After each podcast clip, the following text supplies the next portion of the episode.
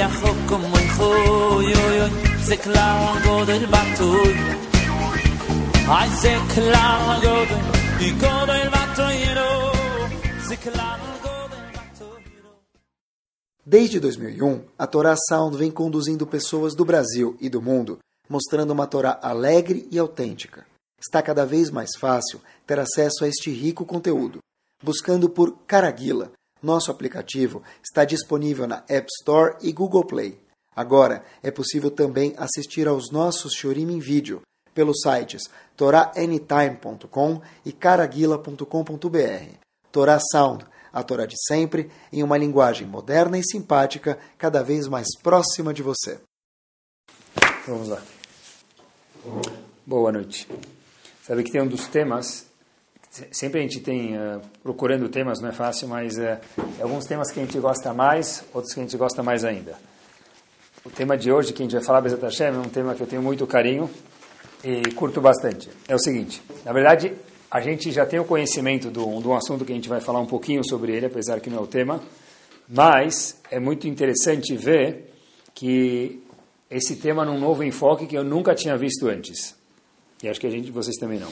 Seguinte, Parashat Metzorah fala sobre o quê? Lepra. Tá, lepra, mas na verdade, vocês traduziram certo, mas não certo, eu vou fazer questão de dar uma pequena correção, me permitam, que a palavra lepra não está correta, né? Lepra não é lepra de verdade, é uma doença semelhante à lepra. Por que eu falei assim? Porque vamos dizer que inventem amanhã um remédio para lepra, um creme, a pessoa passa, para tsarat não vai funcionar. Tá bom? Era uma doença espiritual, vamos dizer, parecida com a lepra, que ela surgia por causa do Lashonará. Então, uma das razões da Lashonará, e é sobre o que a gente vai falar um pedacinho hoje, mas, que vocês saibam, a Gumara fala que tem algumas outras coisas que também faziam que a pessoa tivesse Loale no Tzarat. Por exemplo, só título de curiosidade, uma pessoa que, por exemplo, ele era pão duro, falou, ah, alguém me fala assim, presta o liquidificador? Não tem liquidificador.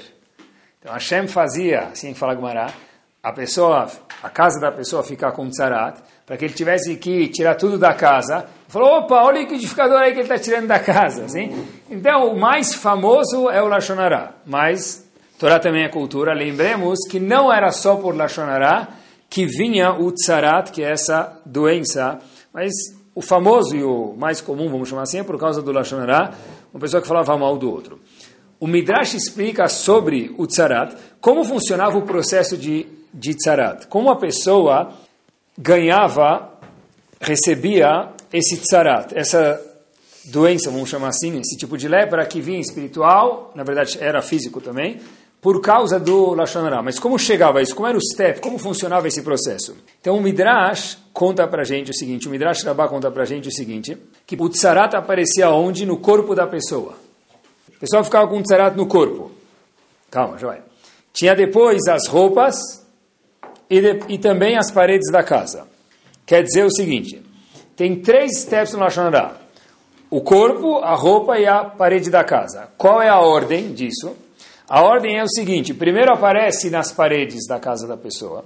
Quer dizer, alguém que, por exemplo, e o exemplo que a gente vai tomar como indicação aqui no Shior, alguém que falou Lashon então, de repente, depois de um certo tempo, Hashem viu que ele não acordou, ele devia ter pego a mensagem, aparece o tzarat aonde? Nas paredes da casa da pessoa. Passado-se um tempo, a pessoa ainda não fez chuva, não percebeu o erro dele, não corrigiu o erro. Onde vai o tzarat, onde aparece? Nas roupas da pessoa. E por último, aonde aparece o lachonará? No corpo da pessoa.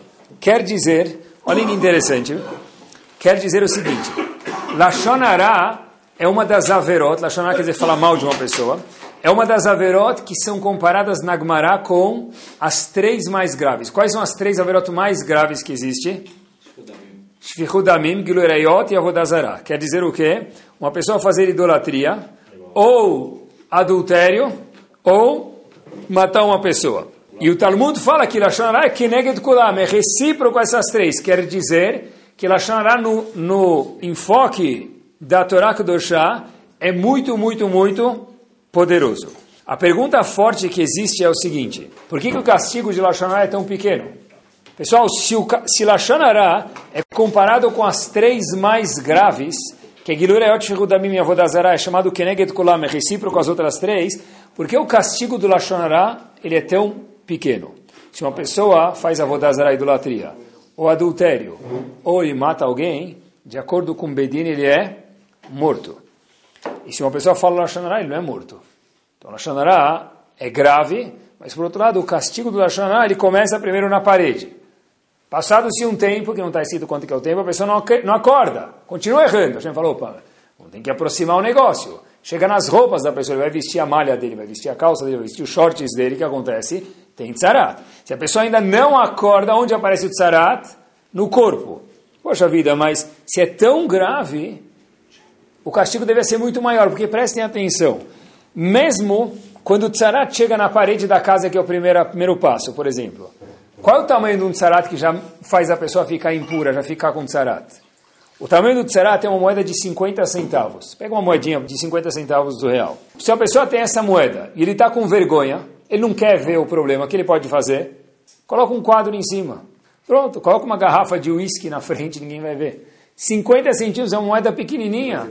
50 centavos tem o quê? 2 centímetros de diâmetro? Depois, não, não. Aí o tzarat passa para a roupa da pessoa, fica mais grave, não fica? Tá bom. Roupa da pessoa, o que, que ele faz? Uma moeda de 50 centavos, põe a gravata em cima, ninguém vai ver. Pronto. Põe a malha em cima. Haverá que é correspondente às três mais graves que está escrito sobre ela, é o tamanho de uma moeda de 50 centavos ela fica. Ah, mas quando fica muito grave, vai para o corpo da pessoa. Abaixa a manga. Pronto, ninguém vai ver. Por que esse tzarat é tão grave? Volta a pergunta, o castigo ele é tão brando. Vi uma resposta espetacular, nunca tinha visto ela. É o seguinte, Hashem está ensinando para a gente uma mensagem sobre Lashon Hara, que é uma coisa comportamental, mas também para qualquer outra coisa, qualquer outro problema na vida. Não só Lashon Hara, é o seguinte, Hashem fala o seguinte, olha, eu não vou te dar um problema, eu não vou te dar uma mancha na parede de 30 centímetros, 60 centímetros, que é uma coisa que não dá para esconder. Por quê? Porque primeiro para a pessoa consertar o problema, Hashem falou, vou te dar uma mancha bem pequena. Porque se você não quiser perceber que você está com um problema, não tem como resolver. Um problema, de, um, uma mancha de 2 metros, 3 metros, a pessoa vai deixar lá. Hashem falou, eu não quero isso, eu quero uma mancha pequenininha. É só colocar a gravata em cima, é só colocar um quadro em cima, é só abaixar a manga do corpo que ninguém vai ver. Hashem falou, sim, você tem razão de pensar assim, mas está tem uma lógica de pensar assim, mas essa lógica está errada, porque a gente está falando com Lashon Hara, o negócio é o seguinte, qualquer outro problema na vida é o seguinte, para a pessoa consertar o erro e não ficar justificando o erro, a primeira coisa que ele precisa ver é, eu estou pronto para reconhecer que eu estou agindo de forma equivocada. Em Lashon certeza isso é verdade, porque sempre que uma pessoa fala alguma coisa errada, eu nunca gosto de falar a palavra sempre, mas Lashon é quase que sempre, Alguém fala para ele, poxa vida, Habib, não era para ter falado tal coisa, sabe que é proibido. O que ele fala para a gente? Nesse caso era mitzvah. Nesse caso você não sabe, nesse caso tem que falar Lashonará. Por quê? Como? Nesse caso tem que falar Lashonará. Por que tem que falar Lashonará? Porque nesse caso é, é para salvar a vida de alguém. Na verdade, se fosse tudo bem, mas muitas vezes não é. A gente tem um milhão de justificativas. Então Hashem está falando para a gente, se você quer consertar o problema do Lashonará, ou qualquer outra dificuldade que a pessoa tem na vida, Hashem está falando, eu vou te mandar um sinal bem pequeno, que é só um aviso. E se você quiser ignorar o sinal, colocar um quadro em cima, ou se for no corpo, abaixar a manga, ou se for na roupa, colocar em cima da manga da camisa uma malha, você pode. Por quê? Porque a Hashem está falando, é impossível eu fazer com um sinal de tzarat você melhorar se você não quer reconhecer o problema. Quer dizer, tudo na vida, pessoal, qualquer problema que tem. Um exemplo de Lashon mas podia esticar isso para qualquer lugar. Tem, por exemplo, um casal que está com problema de Shalom Bait. E o marido ou a mulher falam, eu não estou com problema. A mulher fala que está, o marido fala que não está. O marido fala que está, a mulher fala que não está. Não estou com problema. Quando que esse casal vai resolver esse problema? Muito difícil. Vai dar uma pancada na cabeça dele ou dela. Não funciona. Se nós não percebermos que o problema existe, a maior mensagem do mundo ela pode ser encoberta. Hashem falou, vou te mandar uma mensagem pequena. Que se você quiser reconhecer, espetacular. Se você não quiser reconhecer, não adianta. E o, o, e o lance todo aqui é a mensagem pequena para ficar a critério de nós, Yehudim, vermos se percebemos o erro ou não. Quer dizer, se é assim, eu comecei a pensar, então, se tudo depende de reconhecer para consertar o Lashonará, queria olhar junto com vocês qual é o ponto que a Torá diz para a gente que incita o Lashonará, porque a Torá é tão contra o Lashonará, tão contra falar mal dos outros, poxa vida, tem gente que até pode falar para a gente, se não puder falar Lashonará, eu vou fazer o que o dia inteiro? Não sobrou mais muita coisa para fazer? Ô Rabino, se nem Lashonará não posso falar, o que, que vai sobrar? Não é? Passa um copo d'água, por favor. Se nem Lashonará eu posso falar, então o que, que sobra para mim? Não sobra mais nada que eu possa falar. Mas por que a Torá então é tão contra esse comportamento, vamos chamar assim, que é tão gostoso falar mal dos outros? A Torá é tão contra, fala que é tão grave. Depende de eu reconhecer o erro, tá bom. Mas por que, que é tão grave falar Lashonara? Obrigado. Baruch atah, Adonai Eloheinu melech haolam, she'akol A resposta, eu nunca tinha pensado assim, é a seguinte. Olhem pessoal, acho que a gente nunca pensou, e as coisas mais simples a gente não percebe. Olhem que legal. Como chama essa verá Lashon o quê? Hará. Como a gente traduz Lashon Hará? Falar mal dos outros. Mas vamos traduzir a palavra por palavra. Lashon é língua, né? Falar. O que, que é Ra? Mal. Falar mal. Língua mal. Quer dizer, usar a língua para uma coisa desagradável. Pessoal, eu acho que a resposta é essa. Qual é o problema? O que, que incita o Lashon aí? Porque a Torá é tão contra isso que o castigo é tão grave. Depende da gente reconhecer. Mas qual o problema para a gente poder reconhecer? O problema é o seguinte é usar a língua para uma coisa desagradável. Isso é o problema de Lashonara. Lashonara é tão simples que parece até ridículo. Mas é isso mesmo, e é profundo. Lashonara é tão grave por quê? Porque eu estou usando a minha língua para falar algo desagradável. Isso é Lashonara. Mesmo que é verdade. Qual o problema? Lashonara é verdade. Qual o problema? Está cansado de ouvir que Lashonara só é Lashonara e é proibido quando é verdade. O problema é que o próprio nome da Verá já diz para gente. Quem mandou você focar em coisas negativas? Esse é o problema do Lashon Falar mal. A Gemara conta para gente, olhem até onde vai isso, queridos. No fim do tratado de Ktuvot, Ktuvot é uma das Masertot que são muito longas, e o fim do tratado de Ktuvot conta muitas histórias sobre Israel e alguns outros assuntos. E na página 111b, a Gemara conta o seguinte episódio. Amar Abelazar, falou Abelazar, copiei as palavras. Ameratzot enam chaim. Pessoas que são, não estudam Torá, as pessoas não vão ter vida. Obviamente que a Gemara está falando para pessoas que sabem que tem que estudar Torá e não estudam. Que tem pessoas que não têm conhecimento, que mal sabem, coitados, que são Yehudim, o que é a Torá. Mas a pessoa que sabe que é Torá e não estuda, essa pessoa, disse Rabi Lazar, não tem vida com certeza não vão ter Olam Abba. Da onde Rabelazar prova isso? Diz Agmará, só estou lendo para vocês. Está escrito no Pasuk Metim Bal e Riu. Uma pessoa que é morta não vai viver. Obviamente, uma pessoa morta não vai viver. O que quer dizer isso? Uma pessoa que não tem Torá, ela não vai ter como reviver. Se ela não tem mitzvot, não tem Torá, não tem como reviver. Quer dizer, ele falou uma ideia, aprendeu isso da onde? De um passuco da Torá. De um passuco, não da Torá, do Tanakh. Mas ele aprendeu isso de um passo, quer dizer, ele não está inventando uma lei nova. Pessoal, olhem que interessante. Vem Rabi Yohanan e diz sobre essa frase que Rabi Lazar falou o seguinte: Lonicha lemarayu de amrat leuachi. Rabi Yohanan falou: Hashem não está contente com a sua frase, com o que você ensinou para a gente. Como assim Hashem não está contente? Hashem não está contente com o fato que você falou que o quê? Que um Amaret não vai viver. Como assim Hashem não está contente? É um que isso. Hashem não está contente? Rabi Yohanan disse não. Por quê? O Rabi Yohanan falou o seguinte conceito. Quando você fala que um, amea, um Amaretz não vai viver, mesmo que isso seja verdade, Hashem não está feliz com essa frase. Por quê? Porque está falando mal de quem? Ben Mas é verdade. Não interessa que é verdade. Rabbi Yohanan veio ensinar o grande Rabbi Lazar, gigante Rabbi Lazar, o seguinte, uma coisa que gente está falando para a gente. Falar mal, mesmo que é verdade, não passa nos critérios de Akadosh Baruch Mas, poxa vida, Rabbi Lazar trouxe um passo para falar que os da meia área, as pessoas ignorantes de Torá não vão viver. Isso não interessa. Falar mal deve ser que essa explicação. Falar mal é o quê? É uma coisa repugnante para Hashem. Por quê? Pelo fato de estar falando mal, mesmo que isso é verdade. Esse é o problema do Lashon Hara. Porque o Yehudi tem como obrigação, e acho que essa é a erva daninha que tem dentro do Lashon Hara, que incita o Lashon Hara, é a pessoa procurar o ruim que existe nas pessoas ou nas coisas. Hashem fala para a gente, procura o quê? O bom. O famoso pasuk, Ure Betuv Yerushalayim. Não está escrito veja Yerushalayim, veja o bom de Yerushalayim. Por quê? Porque você pode olhar que Yerushalayim está cheio de gato. Incômodo ter gatos em Yerushalayim.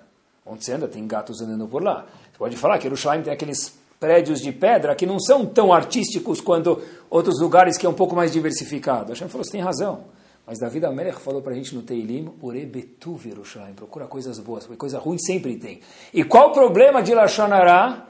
A pessoa focar no, na própria palavra já está escrito, Lashon Hara, focar no negativo, no desgostoso. Contam que tinha um famoso Rav, viveu em 1700, ele é chamado Magid de Mesrit. Magid quer dizer Magid. Magid era uma pessoa que viajava de cidade em cidade, contando drashot. Só que ele ficava principalmente em Mesrit, veio de lá, então ele é chamado Magid de Mesrit, 1700. Dois alunos chegaram para ele e fizeram a seguinte questão. Fizeram a seguinte pergunta para ele. Rav, o senhor que é o famoso Magid, eu quero uma resposta para isso. O Talmud conta para a gente no Tratado de Brachot, uma frase talvez que seja famosa, na página 54a, a seguinte frase. Hashem diz para a gente o seguinte, na. O homem tem que louvar Hashem por coisas boas e por coisas, lo aleno, desagradáveis. Quando a pessoa tem uma coisa boa, ele fala Baruch, Atov, Viametiv, uma coisa agradável. Fala Tov Metiv. E lo aleno longe da gente quando tem uma coisa desagradável, ele fala Baruch, Dayan, Aemet, longe da gente. Quer dizer, uma, tem brahá para coisas agradáveis e brahá para coisas desagradáveis. Só que o Talmud fala as seguintes palavras. Chayav Adam levarech. A pessoa tem que fazer uma brahá para uma coisa desagradável. Keshem shemevarech alatová. Da mesma forma, com o mesmo entusiasmo que ele faz para uma coisa boa. Esses dois alunos chegaram para Mag de Mesrit e falaram, fazer uma brachá com uma coisa boa é fácil. Se você é corintiano, Rav, falaram para o de Mesrit, e o Corinthians ganhou, é fácil. Agora, se o Corinthians perdeu, já fica mais difícil. Lorena, isso é uma coisa muito difícil também. Então, como que o Talmud requer que a gente faça uma brachá para uma coisa boa e para uma coisa ruim com o mesmo pique, com a mesma vontade? O Meg de falou para eles, uh, boa pergunta. Sabe quem pode responder essa pergunta para vocês? Vai para o famoso Rav Zusha de Anipol, que ele vai responder essa pergunta para vocês. Sério, Rav? Mas o senhor não pode responder? Ele falou, eu não posso. O Rav Zusha vai responder. Rav Zusha era muito pobre, tinha muitas dificuldades, passou muitas dificuldades na vida. Esses dois alunos batem na porta do Rav Zusha, falam, olha, o Meg de Mesit mandou a gente para cá e com tal pergunta. Falou, sério? Ele falou, sim. Falou, qual a pergunta? Eles falaram, como é que a pessoa tem que fazer a numa coisa boa e desagradável com a mesma vontade? E ele falou para a gente vir até aqui. Ele falou, fico surpreso que ele mandou vocês virem até aqui. Ele falou, bom, surpreso ou não, por favor, responda a pergunta que a gente já veio até aqui. Ele falou, não, vou contar para vocês, disse Ravzusha de Anipoli, por que eu estou surpreso? Porque eu não tive coisas desagradáveis na minha vida, então eu não sei como responder essa pergunta para vocês. Quem tem que responder essa pergunta para vocês é uma pessoa que passou por isso. Ele tem que fazer a brachá do ruim, do bom. Eu nunca tive nada desagradável na minha vida. Então, eu não tenho como responder isso para vocês. Uau! Os alunos falam, uau, a Zusha nunca teve nada de desagradável? Sério? A casa dele está quase caindo aos pedaços, uma pessoa que é famoso pelas dificuldades que ele teve familiares e econômicas. E os alunos falam, puxa vida, se ele não teve dificuldades, deve ser que a resposta é o quê? dá para driblar e ver que as dificuldades, de alguma forma ou outra, não são tão grandes. Pergunta que eu tive quando li essa história é o seguinte: me permitam, com respeito, dá para cair na real ou não dá? Tá bom, é uma história bonita para contar para uma criança antes de dormir. Bonui, bonsoir e rohunam. Mas assim, olha, eu nunca tive dificuldades. É, você pode falar que não faz diferença para você ter uma casa com mais um quarto. Pode falar, mas como assim você nunca teve dificuldades? Eu estou surpreso que o Magid mandou vocês virem para mim. fazer uma pergunta sobre dificuldades. Eu, palavra dificuldades eu desconheço ela. Como, como que é possível isso, pessoal? A história é real, não é fictícia. Tá bom, ele era muito especial, com certeza, mas talvez a gente não pode chegar ao nível dele, mas aprender disso a gente pode. E tem que ser, a gente vai ver como a gente faz isso, tem um exercício para a gente fazer, tem que ser que o segredo de Rav Zusha é, dentro de tudo que é ruim, tem, todo mundo tem coisas boas. Rav Zusha falou, para mim isso não é ruim. Como assim não é ruim? Mandaram vir para o senhor porque o senhor é pobre, o senhor tem dificuldades familiares e para você não é ruim? Falou, eu não passei por isso, eu não sei como responder a pergunta para vocês. Por quê? Porque dentro de toda a situação tem partes desgostosas e partes gostosas. Às vezes mais de um jeito, às vezes mais do outro, dependendo do dia e do, da, do período da vida. Mas todo período de vida tem bom e tem ruim. A pessoa escolhe aonde ele quer colocar a tônica na parte desagradável ou na parte agradável da vida. A pessoa escolhe, a pessoa pode estar num casamento do filho dele e está triste. Porque eu convidei tal pessoa, ela não veio. Pode. E a pessoa pode ter batido o carro, infelizmente, e está feliz. Poxa, pelo menos eu bati o carro no bairro. Pelo menos o cara que eu bati o carro é um cara gentil, não está gritando comigo, ele tem seguro. Vai mandar, vai mandar consertar. Preferia não ter batido, mas tá bom.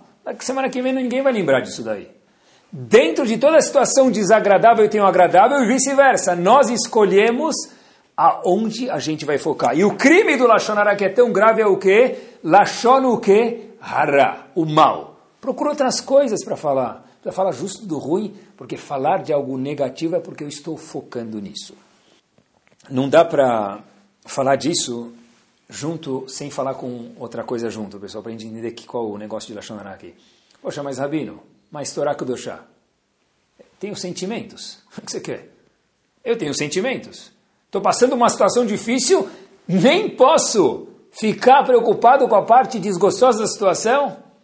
Como é que eu tenho sentimentos? Alguém bate no meu dedo, eu vou fazer o quê? Ai, gritei, eu não posso gritar? Eu não posso ter sentimentos?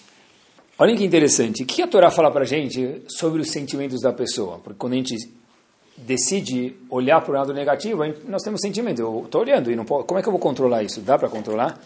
Na verdade, é que essa pergunta é muito difícil de responder se não fosse a Torá. Eu teria medo de falar sobre ela, mas a Torá fala para ela, vocês vão ver junto comigo, vocês sabem já sobre isso, inúmeras vezes. Todo mundo é ser humano e tem sentimento, sim. Mas, com o tempo, a gente sabe o seguinte, que uma pessoa, por exemplo, ela não pode ofender, por exemplo, ou humilhar outra pessoa. Tá certo? Sim ou não? Eu não posso humilhar outra pessoa. Mas qual, por que eu não posso humilhar outra pessoa? Ele que não foque no, na minha humilhação. Eu estou humilhando o, o fulano. Eu falei feio com ele, não cumprimentei ele. Isso é errado, de acordo com a Torá, é grave. Mas, poxa vida, a Torá falou o quê? Olha o bom, esquece o ruim. Se eu humilhar a pessoa, ele que procure durante o dia pensar nas coisas boas. Pessoal, porque presta atenção, mesmo a Torá que falou que a gente tem que olhar o bom, falou que a gente não pode prejudicar o outro. Eu não posso causar o outro a olhar para coisas ruins na vida dele, forçar ele, dar situações desagradáveis para ele. Mas quando uma coisa acontece comigo, eu tenho obrigação do quê? De procurar o bom que tem em qualquer situação que existe. Querem ver? É o seguinte, dá para controlar os sentimentos? Dá. Vocês sabem disso. Um dos mandamentos é lo Tahmod. O que quer dizer tahmod? Eu não posso cobiçar a mulher do outro, a casa do outro, o emprego do outro, a nota de matemática do filho do, de, do, do outro. Como é que eu faço isso? É difícil isso. Como é que você quer? O filho do vizinho ele estuda cinco minutos. Ele está sozinho para a prova. Meu filho eu tenho que amarrar ele com um cadeado na cadeira, amarrar os braços, as mãos, ficar lá meses de aula particular para Iareta ele tirar cinco. Tomara. O outro sozinho tira oito, nove. Eu não posso. Como é, é, é, é, humano não querer o filho do outro? Não o filho, só que pudesse passar um pouquinho do QI para o meu, pelo menos, né? O outro lá não tra trabalha duas, três horas por dia, joga polo, fica no computador brincando de, de, de paciência e fatura o que ele fatura. Eu trabalhando, trabalhando, trabalhando, está saindo um terço dele. Eu não posso ficar com ciúmes dele. Nem isso eu não posso ficar. Lotahmot. Difícil, né? Mas a Torá falou para a gente, Lotahmot. não cobiçarás. A mesma Torá falou para a gente no hino nacional que a gente lê todos os dias, vê, Ahavta. Como eu vou amar Hashem? É um sentimento, eu não amo Hashem. A mesma Torá falou para a gente, não fica bravo. Como não fica bravo? Eu não posso ficar bravo, é um sentimento que eu tenho.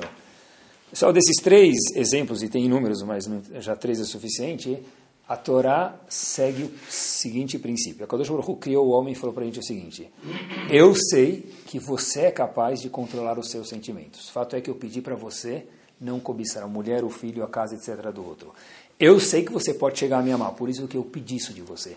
Eu sei que você pode ficar, chegar a não ficar bravo na situação mais agitada que for do mundo.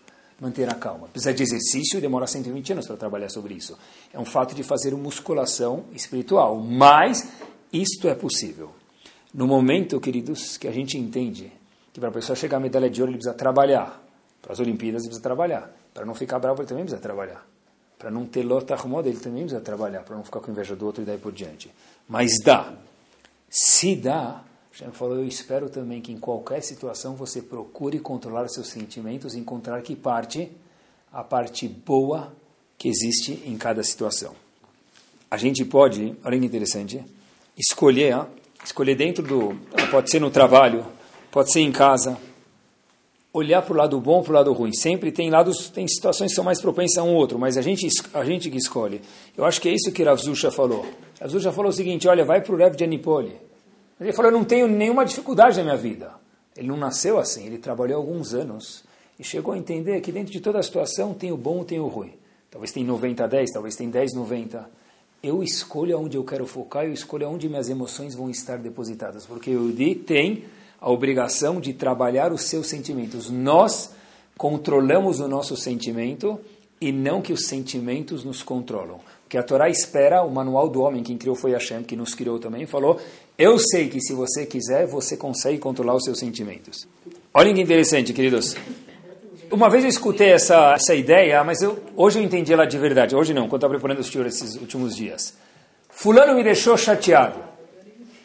Mas eu li num livro que ninguém consegue te deixar chateado. Quem escolhe te deixar chateado, quem é? Você próprio.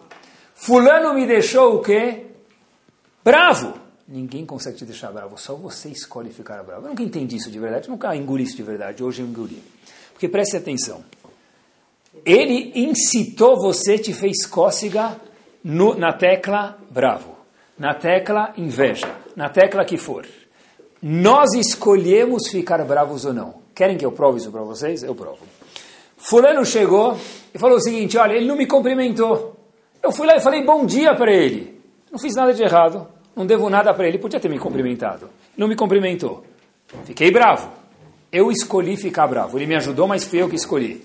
Vou provar para vocês. Hoje é o dia do bar mitzvah do meu filho. Tá bom? Fulano não me cumprimentou. Quanto isso vai me afetar? Pouco. Por quê? Porque eu estou bem comigo mesmo.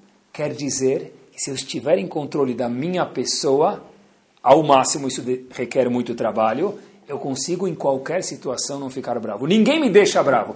Ele ajudou com que eu ficasse bravo. Quem me fez ficar bravo, eu escolhi. Outro exemplo.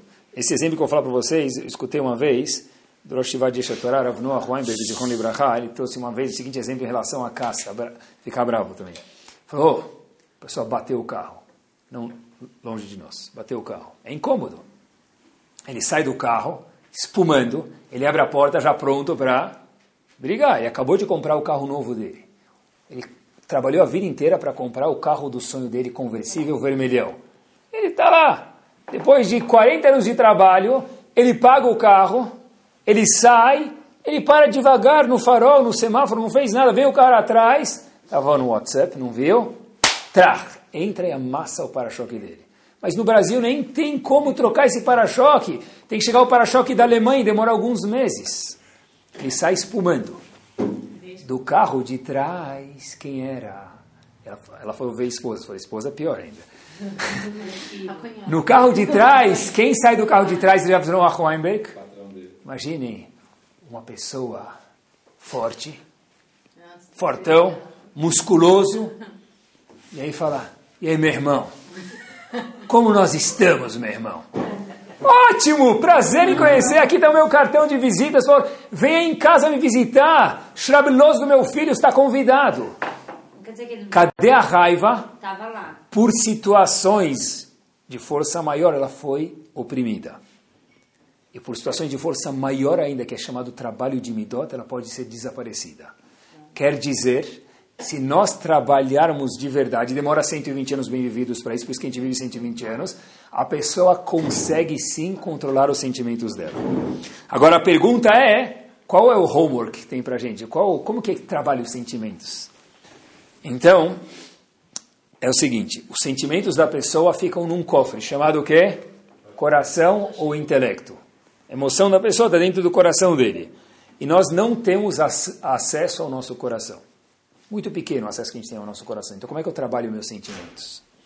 Se Hashem falou que eu tenho que não posso lotar mod, lotichon, não ficar bravo, etc. E como é que eu trabalho isso? Tem um, um conceito que ele é famoso do Sefer Achinuch, aparece no Mitzvah de Shalem em outros livros. Quer dizer, o Sefer Achinuch, só para que vocês saibam, ele foi escrito no ano de 1200. Enquanto a Torá era esperta, pessoal. O Sefer Achinuch conta para a gente o seguinte, tem uma mitzvah em Pesach, que é o seguinte, quando havia o Korban Pesach, o sacrifício, a oferenda de Pesach, está escrito Ve'etzem lotish berubo. Era proibido pegar, quando ia comer o Korban Pesach, que eles quebrar um osso e chupar o osso. Você podia comer, mas quebrar um osso e chupar é proibido.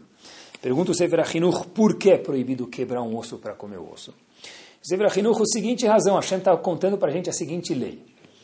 E tem uma razão por isso. É o seguinte, Agora, a festa de Pesach, o que ela lembra a gente? É a formação de um povo, e eu digo que aqui está se formando o um povo, é um povo nobre. E olha a ideia que ele fala, pessoal, olha que espetáculo. Nós somos chamados Mamlechet Koanim, um povo de, não Cohen, não é Cohen Levi Israel, é um sacerdote. Pessoas nobres, diplomatas, pessoas importantes demais. Não ministros, tá? Que ministro não está embaixo hoje, mas diplomata. Sendo assim, diz ele, não combina com uma pessoa nobre quebrar o osso e começar a chupar.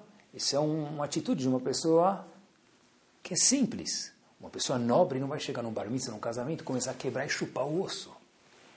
Então diz o Sefer Hinukh para a gente, é o seguinte, se você está sendo formado em Pesach, e você é um povo nobre, a Torá te fala, se comporta de uma forma nobre. Mas eu não sou nobre, que adianta me comportar de uma forma nobre? Sefer Hinukh, uma ideia, essa ideia é bomba, gravem para o resto da vida de vocês não quebrando osso você vai ser nobre? Você tem razão. Acesso ao seu íntimo você não tem, mas as suas atitudes você sim tem. Através de melhorar as atitudes, o que, que você ganha com isso? Por osmose, o seu íntimo acaba mudando. De novo, eu não tenho acesso ao meu íntimo. É muito difícil ter acesso ao meu sentimento e meu coração, mas se eu começar a me comportar de forma X, então, o que, que vai acontecer? Que o meu íntimo vai ser o quê? Acabar ficando dessa forma. Quer dizer, obviamente, se eu quiser de verdade melhorar, se eu for de uma forma artificial e para não querer melhorar, não adianta. Por exemplo, eu sou uma pessoa brava. Qual é o jeito de eu não ficar bravo? Qual é o jeito de eu ficar mais calmo? Não, bravo não é o objetivo, é mais calmo. Qual é o jeito de eu ficar mais calmo? pegar cinco minutos por dia e me comportar de uma forma calma. Porque o meu externo tem acesso à minha parte íntima. A única forma de eu aprimorar os meus sentimentos qual que é? Através de melhorar as minhas atitudes. Eu não posso nem quebrar um osso em Pesach. Por quê? Porque Hashem falou, nessa festa você tem que ser nobre. E uma pessoa nobre se comporta de uma forma nobre. Mas eu posso me comportar de uma forma nobre e não ser nobre? Sebrachinuch, mentira. Porque de tantas vezes se comportar de uma forma nobre, sem você perceber, você vai acabar ficando cada vez mais e mais uma pessoa mais chique. Quer dizer, o Sefer Achinuch vai um passo adiante ainda, ele fala o seguinte, uma pessoa que ela é muito boa, muito fina, se ela se comportar inúmeras vezes como uma pessoa rude, tiro e queda ele vai virar rude. E uma pessoa que ele é rude e se comportar muitas vezes como pessoa fina, tiro e queda, se ele quiser melhorar, ele vai virar uma pessoa o quê? Fina. Por quê? Porque os meus atos, as minhas atitudes, têm um acesso direto, mesmo que eu não perceba, ao meu íntimo, aos meus sentimentos. Ou seja, agindo de forma agradável, eu vou estar mexendo no meu íntimo. Quer dizer que quando eu estou no semáforo e alguém me corta, abriu o semáforo, o indivíduo da frente, três carros na frente, demorou 15 segundos para andar. Passou um, Passou dois, e na minha vez que aconteceu, eu não consegui passar. Qual é a nossa reação imediata? Ai, ai, ai, ai, ai. Né? Chega pelo menos na terceira geração do motorista da frente. Né? Tá bom? Ou, ou, a pessoa estava na Avenida Rebouças, por exemplo, por enquanto ainda tem, duas, tem uma faixa para os ônibus e duas faixas para todos nós, simples mortais. E aí você tenta fazer a grande proeza de passar da faixa, que é de automóveis sua, da direita para a esquerda ou vice-versa. Você coloca o pisca, você olha e você vira. Atrás de você tem um Mr. Motoboy. E aí ele levanta o pé e na sorte ele esbarra no carro ou quebra o retrovisor, que não é novidade para ninguém. Já aconteceu comigo. E ele inclusive xinga até onde? Levanta a mão, forma, né? E você fala, tomara que o sinal abra para ele ir longe. Quer dizer, você não fez nada de errado. Ele xingou você. Você fala, Yaret, que o que? Que ele foi embora. Então, acabou com o meu dia. O Shur Jones ensina a gente que, se quiser, na verdade, sim. Ele fez meu dia ficar mais propenso a ficar azedo. Mas eu escolho se eu quero acabar com o meu dia ou se eu quero acabar com ele, pode. acabar com ele, pode. É o Lachonará, pessoal. Qual o problema do Lachonará era olhar para o mal. Por quê? Podia ter olhado para outras N coisas que ele tinha. Porque você escolheu falar justo do ruim. Né? Liga a música. É, ele te levantou a mão, fala, é nós, vai Corinthians. Ignora. Procura outras artimanhas age, sei lá, liga para alguém, pede para te contar uma piada agora, não sei, procura alguma coisa, porque através de eu agir de uma forma happy, feliz, eu vou ficar menos bravo. O externo influencia o interno, e nós temos controle ao externo e não ao interno. Ah, mas é artificial isso, só um segundo, isso é artificial. Eu vou me comportar que nem um, uma marionete, isso é artificial. é completamente artificial. Eu vou começar a rir agora. é ridículo isso, eu não estou com vontade de rir. Você tem razão. Mas sempre que a gente quer sair de ponto A para ponto B em qualquer coisa, mesmo fisicamente, eu estou viajando daqui para tal lugar, daqui para Miami. No meio do caminho eu não estou mais nem no Brasil e nem em Miami. Tem um processo de transição. Tudo na vida tem um processo que é chamado artificial, mas não é artificial, porque se você for pensar de verdade, está trabalhando para ficar um pouco mais perto de lá. Isso não é chamado artificial, porque senão você nunca faz nada. Eu quero fazer agora, eu fazia 15 flexões, eu quero fazer agora 25 vou aumentar para 20. É artificial? Porque as 20 agora não é o seu, não é o você. Tem razão, vou começar suar, colocar a língua para fora, para que esse 20, essas 20 flexões amanhã virem o meu eu, e depois eu querer conquistar o 25, daí por diante. Com Midot, exatamente a mesma coisa. Tem que ser um pouco, entre aspas, artificial para chegar no natural. Mas o artificial também não pode se referir à pessoa ir contra a natureza dela? O artificial pode se referir à pessoa não encontrar a natureza dela. Então, a Torá acredita que a natureza da pessoa, cada um nasce diferente, mas todo mundo pode chegar a um nível de redução de raiva, de redução de impaciência, de aprimoramento de ser mais feliz, de ser menos invejoso e daí por diante, dá para trabalhar, porque Hashem falou, eu confio, eu criei vocês, eu nos, Hashem nos criou, falou, eu confio que você pode mudar o seu comportamento. Como? Seu sentimento. Como? O comportamento influencia direto no sentimento. A gente tem um acesso ao nosso comportamento, a gente consegue também influenciar diretamente o nosso sentimento. No começo é um pouco artificial, como tudo na vida, exemplo que a gente trouxe antes. Tá bom? Hoje em dia você manda seu filho num psicólogo. Sim. Hoje em dia você dá um remédio que são calmantes. Hum. Hoje em dia você... você... Então, presta atenção. Tem uma diferença gigante entre mandar um filho no psicólogo num caso que é necessário, não porque eu não tenho o que fazer com ele em casa, porque tem casa assim, não tenho o que fazer em casa, estou cansado, então resolve os problemas. Mas a obrigação do pai e da mãe é resolver os problemas, não é mandar para o psicólogo. Mas tem momentos que eu preciso de uma ajuda de alguém que sabe mais do que eu, porque eu não tenho essa capacidade. Se for esse momento, é uma coisa, tomar um remédio é completamente outra coisa. Tem momentos que precisa tomar um remédio, mas não é qualquer pessoa aí faz uma prescription, toma, toma 12 gotinhas, 12 bolinhas de Ritalina e resolve. Vai resolver, o cara não levanta mais da cama. Não, com Ritalina fica ótimo. Tem casos que precisa e tem casos que são um crime. Porque se eu estou com um problema no, no, painel do meu, vou te dar um exemplo, se eu tenho um problema no, no meu carro, está vazando óleo. É fácil de resolver isso. Você corta o botão, a luzinha lá, apaga a luzinha do painel, não fica mais vermelho, não está mais vazando óleo. Ridículo. Está vazando óleo, mas você encobriu o problema, que a gente falou no começo do shiur. O sinal que Hashem manda de Lashon é um sinal pequenininho, tzarat pequenininho. Porque Hashem falou, eu não vou te mandar um, um, um sinal grande. Por que um castigo grande? Porque a primeira coisa para resolver qualquer problema é estar ciente que o problema existe. E tem que trabalhar. Pai e mãe tem que resolver isso. Se não dá, eu vou recorrer a quem sabe mais. É- qualquer problema que eu tenho, toma Ritalina. Isso é ridículo. Isso é ridículo. Tem um monte de gente que toma Ritalina que não precisa tomar. E tem outros que tomam porque precisa. Cada caso é um caso e deve ser avaliado, que nem, me permita um exemplo exagerado, mas se uma pessoa tem que arrancar o dedo, além de amputar o dedo, ele, ele se consulta com duas, três pessoas. Para tomar Ritalina não tem que ser menos ponderado para fazer isso. Tem casos que é obrigatório, e tem que tomar e não tomar é grave, tem casos que não é obrigatório e tomar é um crime. Trabalhar midot não é vai dormir. Sabe o que? Eu estou muito bravo. Sabri maranan, borepereagefe, no cara vira uma garrafa de vinho. Você vai trabalhar midot, vai trabalhar a barriga dele, não é trabalhar midot isso aqui. Não é? Não é assim que se trabalha midot. Tá? Mas tem que cada caso é um caso. Tá? Eu fiquei pensando, olha que interessante, pessoal. Se a gente quiser, dá para reclamar menos e dá para ser mais feliz. Com a mesma situação que a gente tem. Porque tem pessoas que têm a mesma coisa que a gente tem e têm menos são mais felizes do que a gente é.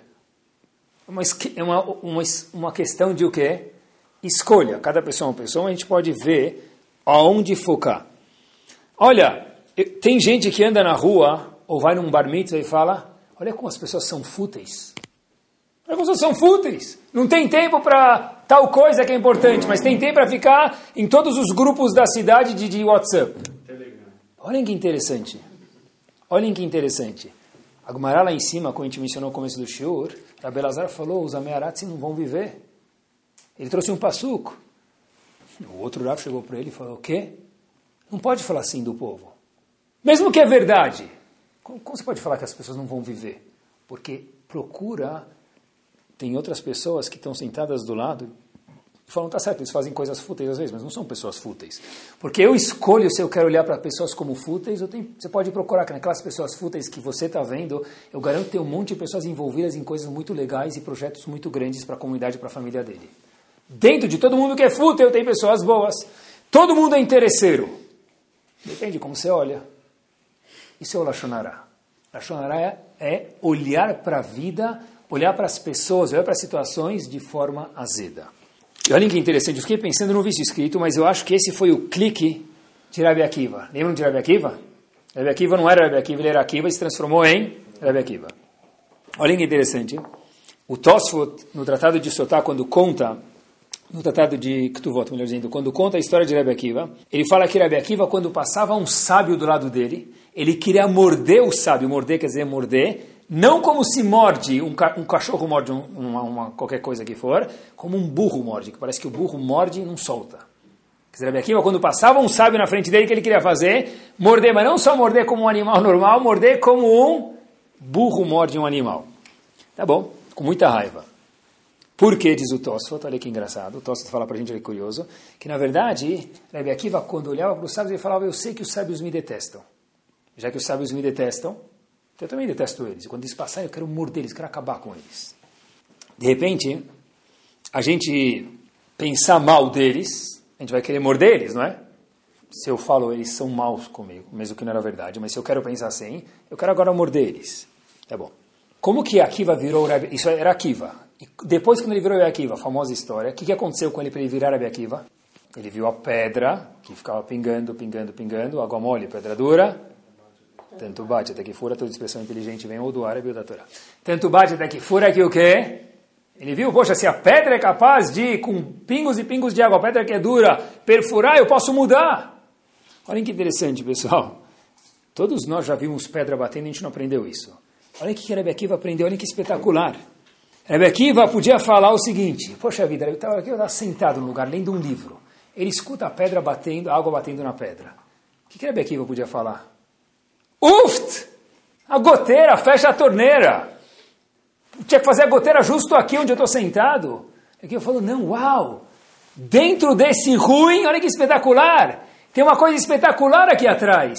Que se a pedra, se a água bate na pedra e ela perfura a pedra, eu também sou capaz do quê? Minha cabeça que é dura como uma pedra de perfurar. E foi isso que fez Akiva virar Rabi Akiva. Olha que espetacular. Akiva virou Rabi Akiva como através de olhar para a situação e ver o que? O que é a situação de uma forma diferente. Olhem que interessante, olhem que espetacular. O mesmo Akiva que falou, olha, os Rahamim são horríveis. Ele leva para o mal deles. Falou, puxa vida, alguma coisa que eu não sei o que. Deu um clique nele e falou o quê? Eu escolhi procurar em todas as situações uma coisa o quê? Agradável. E de verdade eu aprendi daqui o quê? Que nós escolhemos ficar azedos ou felizes. Nós escolhemos, queridos, ficar bravos ou não. Ele me ajudou a ficar bravo, mas eu escolhi ficar bravo, porque em qualquer situação eu posso ficar bravo ou feliz. Eu escolho se eu tiver no controle dos meus sentimentos. Se eu tiver focado em ver as coisas agradáveis. Isso transformou Akiva em Rabi Akiva. Eu vi uma frase espetacular. Cada um fala que outra pessoa falou, não sei quem falou, mas a frase é espetacular. Olha que legal. Uma pessoa otimista, todas as portas têm maçanetas e dobradiças. Quer dizer que a porta consegue abrir. E para uma pessoa pessimista, todas as portas têm trincos e fechaduras. É isso mesmo. É a mesma porta. Um vê maçanetas e dobradiças que faz a porta se abrir oportunidades. Outro fala, ah, não, é difícil. Não dá. Muito esforço. A gente escolhe como olhar. Pessoal, olhem que espetacular. O Guinness, hoje, titula como o homem mais velho que está vivo um Yehudi que mora em Haifa. Se quiser ter Arihut Yamim, vai para Haifa, tá bom? Vida longa. Israel Cristal é o nome dele, Yehudi. Ele tem 112 anos. Ele foi reconhecido pelo Guinness de a pessoa viva hoje que é a mais velha do mundo, né? o Guinness Livro de Recordes. E aí perguntaram para ele se ele estava emocionado na hora que foi entrevistar ele. Tava. Coitado, o cara quase já, né? 112 anos não pode emocionar muita pessoa. Aí perguntaram para ele, por que, que você está emocionado? O que ele respondeu? Cheguei na 112 anos. Só nem que espetáculo. Olha o que ele respondeu. Eu não estou emocionado por ser a pessoa mais velha do mundo. Então por que, meu amigo? Falou, olha, porque se eu sou a pessoa mais velha, mais idosa do mundo, quer dizer que eu já coloquei tefilim mais vezes no mundo do que qualquer pessoa. E por isso que eu estou emocionado. Olha que espetáculo! Ele escolheu falar em vez da pessoa mais velha, mais... Acabou, já está mais para lá do que para cá do mundo. Meu, se eu sou a pessoa mais velha do mundo, mais idosa, quer dizer que eu já tive mais oportunidade de colocar tefilim. A pessoa no mundo que mais teve oportunidade de colocar tefilim no mundo até hoje, quem é? Eu. Isso que transformou Akiva em Rebbe Akiva. Rebbe Akiva queria, Akiva queria morder os Kachamim. Ele viu uma situação que era uma goteira incômoda e falou, não, eu vou procurar o bom na situação e transformou-se em Rebbe Akiva. Exercício Lemase. A pessoa volta da festa, bar mitzvah, casamento, brit milá, o que for. Alguns falam o seguinte: o cara dançou, comeu de graça, nem deu presente, né? Viu os amigos, viu os amigos, estava legal, poxa, não sei quem, sabe quem eu vi? Aquela amiga que eu não via faz 10 anos da escola, meu amigo que eu não via faz 15 anos da Mahané, vi não sei quem e tal. Aí ele fala, vou dormir, que tem um dia para fechar, meia-noite e meia, amanhã tem que acordar cedo, então vou dormir, tá, tem direito. Outros chegam em casa e falam o quê? O cara da banda acho que é surdo. É surdo! não tem ouvido. A banda ela tava, não dava pra, não conseguia conversar com o cara do lado, nem oi, não falei. Era por, era por código Morse que a gente se cumprimentava, por mímica. Isso é horrível. Ah, o, deve, sabe o que aconteceu? Não tinha nenhum garçom na festa. Deve ser que o que faltou manobrista, ele mandou todos os garçons lá para trabalhar no, no manobrista. E, e por uh, sorte minha, quando eu cheguei para buscar o carro, demorou meia hora. Deve ser que o manobrista virá um garçom agora. Pessoa foi no casamento, comeu, bebeu, se divertiu um voltou e falou, puxa, vi os amigos, comi, dancei, estava legal. Vou para casa, porque amanhã tem um novo dia, preciso trabalhar, preciso cuidar das crianças daí. O outro voltou, saudável. O outro voltou o quê? Não tinha manobrista. Um labas estava velho. Veio meu arroz com três amêndoas e não duas. A música estava alta. Não, não é novidade que eu estou falando para vocês. É o mesmo casamento, é o mesmo bar mitzvah, é o mesmo brit O que mudou? A nossa sintonia o Lashon Hara ou Lashon Atov. Se nós focamos nossa cabeça uma cabeça saudável, a gente vai só enxergar coisas legais. Quando tiver um problema, vai ter que resolver, e a gente vai resolver. Mas se eu, minha cabeça tem limonada lá dentro, eu vou ser uma pessoa azeda. Se a cabeça tem torta de morango lá dentro, bomba de chocolate lá dentro, eu vou ser uma pessoa doce. Assim que é. Frases do tipo, eu sei que é gostoso falar elas, mas faz mal. Se você não estudar, você nunca vai passar de ano. Isso é uma frase azeda, que dá para ser trocada o seguinte, por outra frase. Olha, mais uma frase azeda, já vou trocar, mostrar o, o certo. Olha, se você continuar assim, meu filho, você não vai ter nenhum amigo na tua vida. Nenhum amigo. Eu vou ficar batendo figurinha com você pro resto da vida, porque amigo você não vai ter. Ninguém nunca vai te ligar, convidar para sair, para sábado à noite. É um problema. Mas se eu estou azedo, eu falo dessa forma. Se eu for um pouquinho mais doce, queridos, eu vou falar de outra forma. Olha, você tem que entender uma coisa. Se você estudar um pouco mais, melhorar e ficar um pouquinho mais disciplinado, eu vou te ajudar, se entrar numa faculdade melhor, chances você vai ter de ter um futuro melhor. Eu transformei a necessidade dele de estudar e você vai ser um incompetente, por quê? Vamos almejar uma coisa mais legal. Olha, sabe o quê? Em vez de falar se comportar assim, você nunca vai ter amigos, dá para falar o seguinte, olha, pode te dar uma dica, de um jeito delicado e gostoso, muito legal. Acho que é mais legal fazer isso, seus amigos vão gostar mais de você, você vai ter mais amigos do que você já tem. É o mesmo problema, mas quem falou no momento estava azedo, e era o Lashon Hara, é o mal, e eu estava procurando como ajudar. Tudo, tudo na vida é assim. Pare de gritar, você parece um louco. Posso trocar? Fala um pouquinho mais baixo, por favor, o tom está muito alto. Fala um pouquinho mais baixo, é mais gostoso de escutar quando você fala baixo. É a mesma mensagem do jeito Ra ou do jeito Tov. Nós escolhemos. Inclusive na Alaha está escrito que é proibido a pessoa passar adiante mensagens e notícias desagradáveis. A não sei que é muito necessário, não deve andar por aí. Sabe o que aconteceu com aquele cara? Sabe que ele perdeu? Sabe que ele ganhou? Sabe quem morreu? Sabe quem quebrou a perna? Você não sabe, cara, história do dia. Vem aqui, vou te contar antes que todo mundo. Está sem WhatsApp agora, posso te passar a mensagem primeiro. Passar informações desagradáveis é proibido de acordo com a Torá, porque é o mesmo princípio que a gente está falando agora. Foca no bom, mensagens ruins deixa para lá, conta coisas boas, sai na rua com o megafone aí passando contando coisas legais. As reclamações que nós fazemos podem se transformar em pontos positivos. Mais uns exemplos, me permitam para terminar. O ar-condicionado da sinagoga nunca está bom. Está sempre muito gelado ou sempre muito calor. Depende de quem fala, depende do que nós focamos, queridos.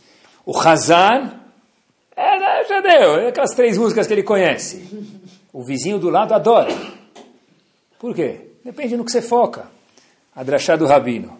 Quando eu quero que ele fala, ele vai direto para Musaf, Shahari, de Shabbat.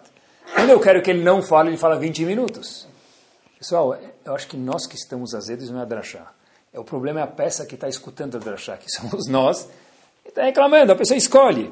Kiddush, Kiddush na sinagoga, é, às vezes tem muita coisa demais, às vezes tem pouca coisa demais, nunca está na medida certa. Sempre dá para reclamar. E tem um cara do nosso lado que fala, poxa, o Kiddush hoje estava ótimo. Estava ou não estava, depende de quem está lá dentro, não é o Kiddush. É a, nós, tem gente que elogia a escola torta e a direita, e tem gente que não para de mandar pedrada na escola. É a mesma escola. Os dois filhos são alunos bons. Tem gente que só reclama, tem gente que só aprecia. Qual o problema? Tem problemas na escola? Todas têm. E se tem uma coisa que afeta você, vai conversar de um jeito educado. Mas ficar jogando pedrada na escola mostra só que a pessoa que está falando é uma pessoa que, coitada, está azeda, não que a escola é ruim. A escola tem um problema, vai ajuda, você voluntaria, fala com alguém, senta e mostra, o problema é esse, eu quero resolver, porque tem a ver com meu filho. Mas não ficar passando mensagem adiante, isso é ridículo. Isso mostra que eu não estou bem. Mesmo religiosamente, queridos, tem que procurar sempre olhar a parte doce da coisa e não amarga. Quer ver? E causar que isso aconteça. Fala para o filho, faz Birkat Amazon. Faz tefilá. Para de... Reza. Quando, você está com o seguro aberto na mesma página faz meia hora. Pelo menos muda a página, meu querido. Reza. É, isso é um jeito de agir. O jeito doce de agir.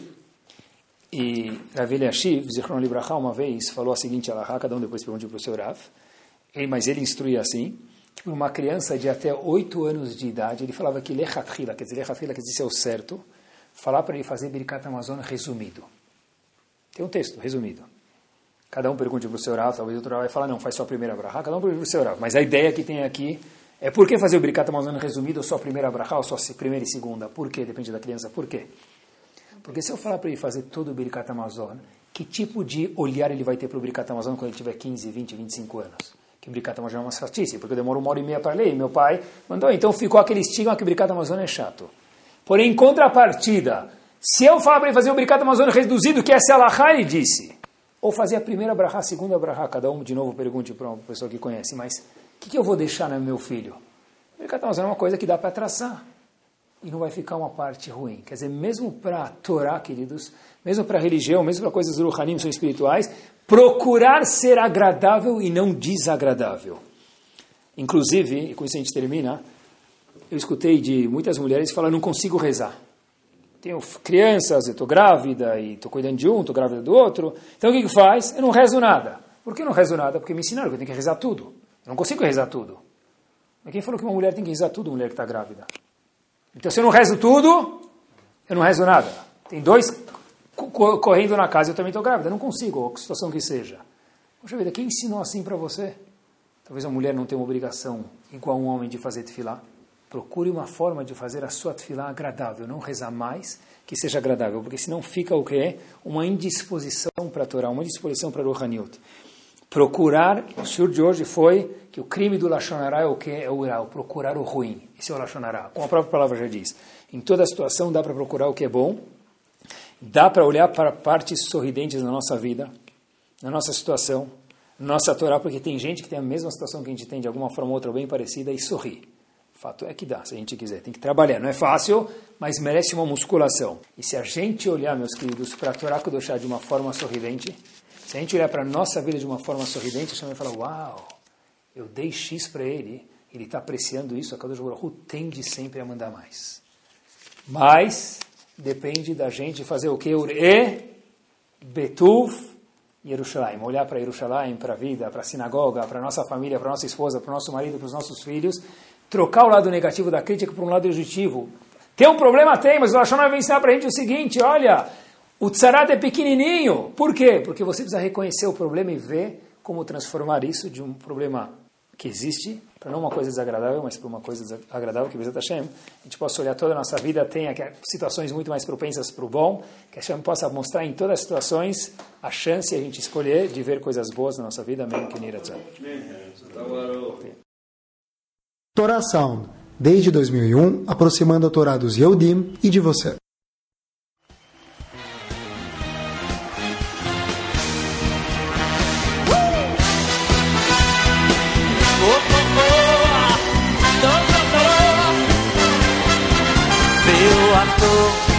Lere a como hijo yo Ziklau godel bato hiro. Ziklau godel godel yelo ziklan do do baktu yelo ale ke bak lo